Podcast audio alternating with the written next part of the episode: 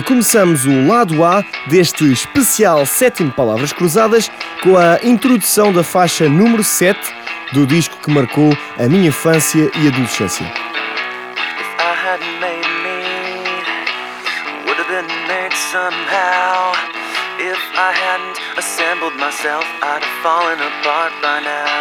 Trata-se de Make Yourself, o tema que dá nome ao segundo disco de longa duração dos californianos Incubus. Este tema, como no fundo todo o disco, revelou-se na época uma injeção de força, moral e autodeterminação. Para mim, que me apeguei bastante à mensagem das letras e comecei a escrever a minha própria história em cadernos, teclados e afins.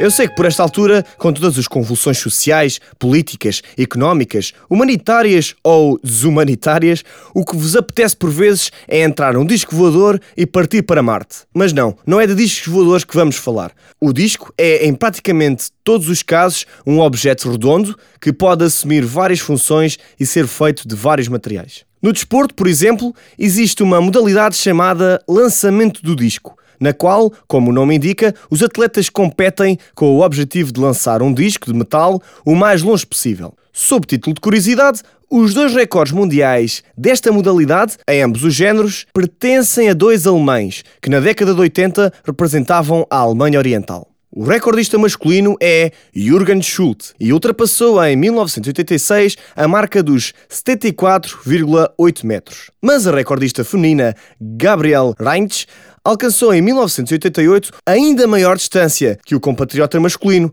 ultrapassando a marca dos 76,80 metros. À mulher!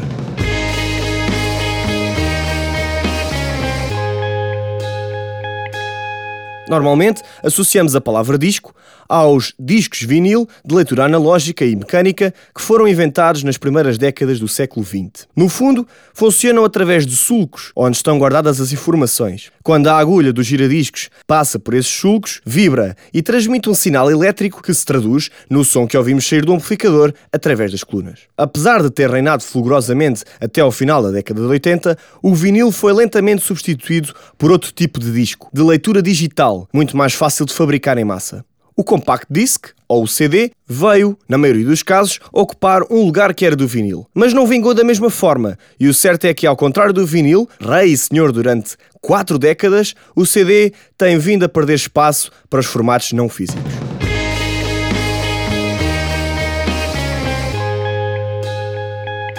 Entre as evidências, há ainda quem compre CDs de música. E furando ainda mais as evidências, há ainda quem continua a consumir vinil, por sentir que a qualidade está acima da evolução tecnológica. Para me ajudar a entrar no mundo dos adictos do vinil, resolvi pedir ajuda a dois especialistas na matéria, que dividem um lote de dois andares nas escadinhas de Santo Espírito da Pedreira, no Chiado. Jorge Dias é o responsável pela Louie Louie, uma loja que se dedica à venda de discos há mais de 7 anos está no Chiado há dois e diz que esta mudança para o centro da Baixa Lisboeta lhe permitiu aumentar a oferta. Foi uma questão de oportunidade. Uh, nós tínhamos alguns problemas com o espaço anterior e, entretanto, surgiu este e decidimos aproveitar porque este era, tinha mais espaço, permitia ter um café, tinha uma série de características melhores. Jorge já trabalhou como jornalista no Público, no Blitz, quando ainda era jornal, e na revista Mundo Bizarro. Para além disso, também já teve vários projetos musicais. É por isso um conhecedor de música. Essa experiência acumulada permite-lhe hoje, como empresário de um setor em crise, assumir que o segredo da manutenção é a qualidade. O mercado não está fácil e este país onde nós estamos também não está fácil, não, é? não está fácil para ninguém, mas temos que reequacionar mais ou menos as coisas, irmos adaptando às situações, temos que sobreviver, não é? Não, não é só os vinis que se vendem, os CDs também se vão vendendo, mas são coisas mais específicas, não é aquelas coisas genéricas que estão sempre a sair. Pronto, tentamos apostar em música boa, essencialmente, que tem uma durabilidade e que faz com que se mantenha. Entre dois dedos de conversa, Jorge confessou-me o porquê do nome da loja. Vem de uma canção clássica de rock and roll que é o Louie Louie, que toda a gente tem versões e pronto, ficou. Pronto. Esse é fácil de lembrar também. Mas a Louie Louie não é apenas especial pelo nome, pela qualidade do material que podemos encontrar e pelo bar que tem agregado. Isto porque depois da mudança para o Chiado, Jorge Dias encontrou-se, por acaso, com Jorge Gil, que confessou ao amigo o desejo que tinha de abrir uma loja de instrumentos musicais em segunda mão. Foi então que os dois Jorges decidiram unir mais do que o nome próprio e inauguraram na cave da Louis Louis a Soundcheck, a primeira loja de instrumentos musicais em segunda mão de Lisboa. Jorge Gil, o responsável, contou-me tudo. Por acaso até foi o Jorge da Louis que me, que me falou que, que tinha este espaço disponível em baixo e queria, no fundo, aproveitá-lo e pô-lo a funcionar e, e, em conjunto entre os dois eh, surgiu-nos a ideia de, de, abrir uma loja de instrumentos musicais em segunda mão, que é uma coisa que não existe em Lisboa. Lembra-me de haver uma há muitos anos atrás no antigo uh, centro comercial da Portugália Uh, epá, mas também foi uma coisa que teve aberto muito pouco tempo e, e, pronto, e no fundo a música, instrumentos musicais têm a ver com, com vinis, com, com, com CDs, com música, não é? Portanto, a, a ideia surgiu daí.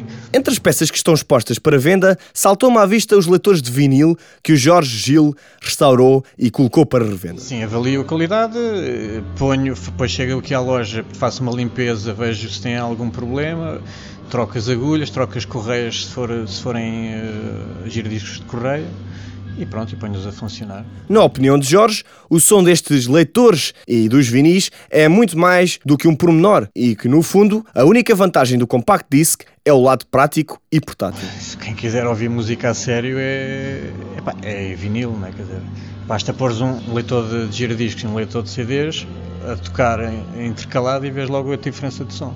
Isso não, pá, não acho que não há hipótese.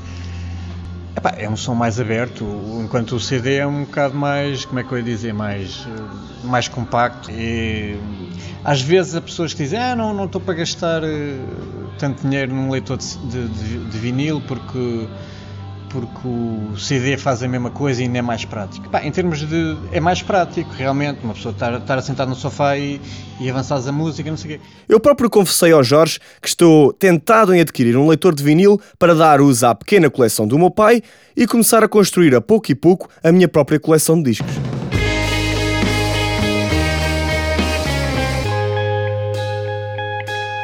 Disco é realmente uma palavra repleta de significados em diferentes áreas da nossa vida.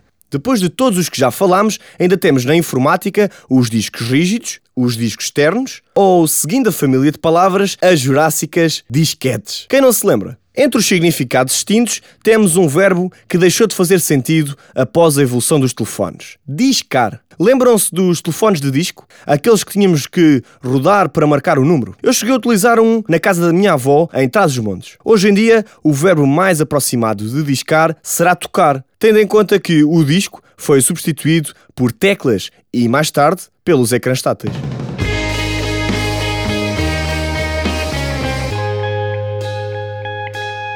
E é a falar de evolução tecnológica que chegamos ao fim do lado A deste especial sétimo Palavras Cruzadas.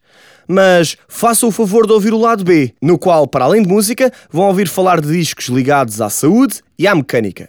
Entretanto, se quiserem fazer uma pausa entre episódios, podem sempre visitar a página oficial do Palavras Cruzadas no Facebook em facebook.com/pcruzadas. Entre um like e uma partilha, podem sempre deixar comentários e sugestões de palavras que possam vir protagonizar futuros episódios. Subscrevam o podcast. Caso não saibam como subscrever, não faz mal. Vão até pcruzadas.weebly.com pcruzadas.weebly.com e sigam os passos. Este podcast foi gravado nos estúdios Groovebox.